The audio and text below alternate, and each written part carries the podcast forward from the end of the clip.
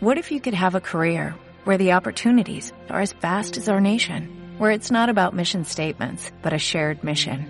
At U.S. Customs and Border Protection, we go beyond to protect more than borders, from ship to shore, air to ground, cities to local communities. CBP agents and officers are keeping people safe. Join U.S. Customs and Border Protection and go beyond for something far greater than yourself. Learn more at cbp.gov/careers. Tucumão, A Origem da Noite, de Bárbara Brito, Bruna Jaqueline, Raina Feitosa e Rana Ferreira. Na voz de Alessandra Carvalho de Souza. Tucumão, A Origem da Noite. No início, a noite pertencia à grande serpente, que aguardava no fundo do rio. Um dia, uma índia da tribo Bariri, não conseguindo mais dormir, mandou três curumins até a grande serpente pedir que ela emprestasse a noite. Ao chegar lá, disseram: Ó oh, grande serpente! exclamou o mais preguiçoso.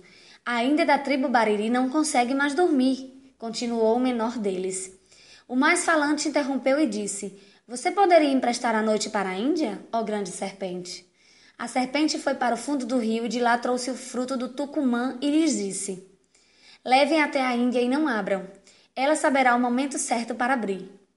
Orgulhosos por terem conseguido o que pediram, voltaram para a tribo, Porém, no caminho, um dos curumins, o menor deles, reclamou: Estou com muita fome e não há nada para comer.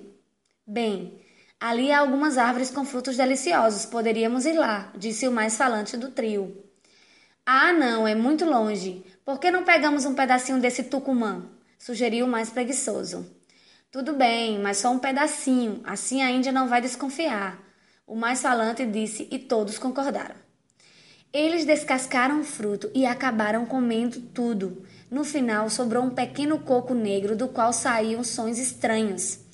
Os três curiosos, para saber o que tinha dentro, quebraram o coco e de lá surgiu uma escuridão e animais noturnos, como as corujas e os vagalumes.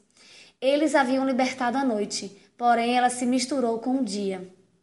Com medo de serem castigados, os três curumins se esconderam na floresta mas a grande serpente, sabendo da desobediência, fez com que eles se transformassem em animais conforme suas personalidades.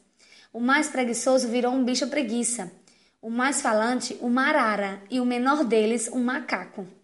Por fim, para separar o dia da noite, a grande serpente criou o pássaro cujubim para anunciar o dia e o inhabu para cantar a chegada da noite. Assim, a Índia da tribo Bariri pôde dormir e a noite desde então passou a existir.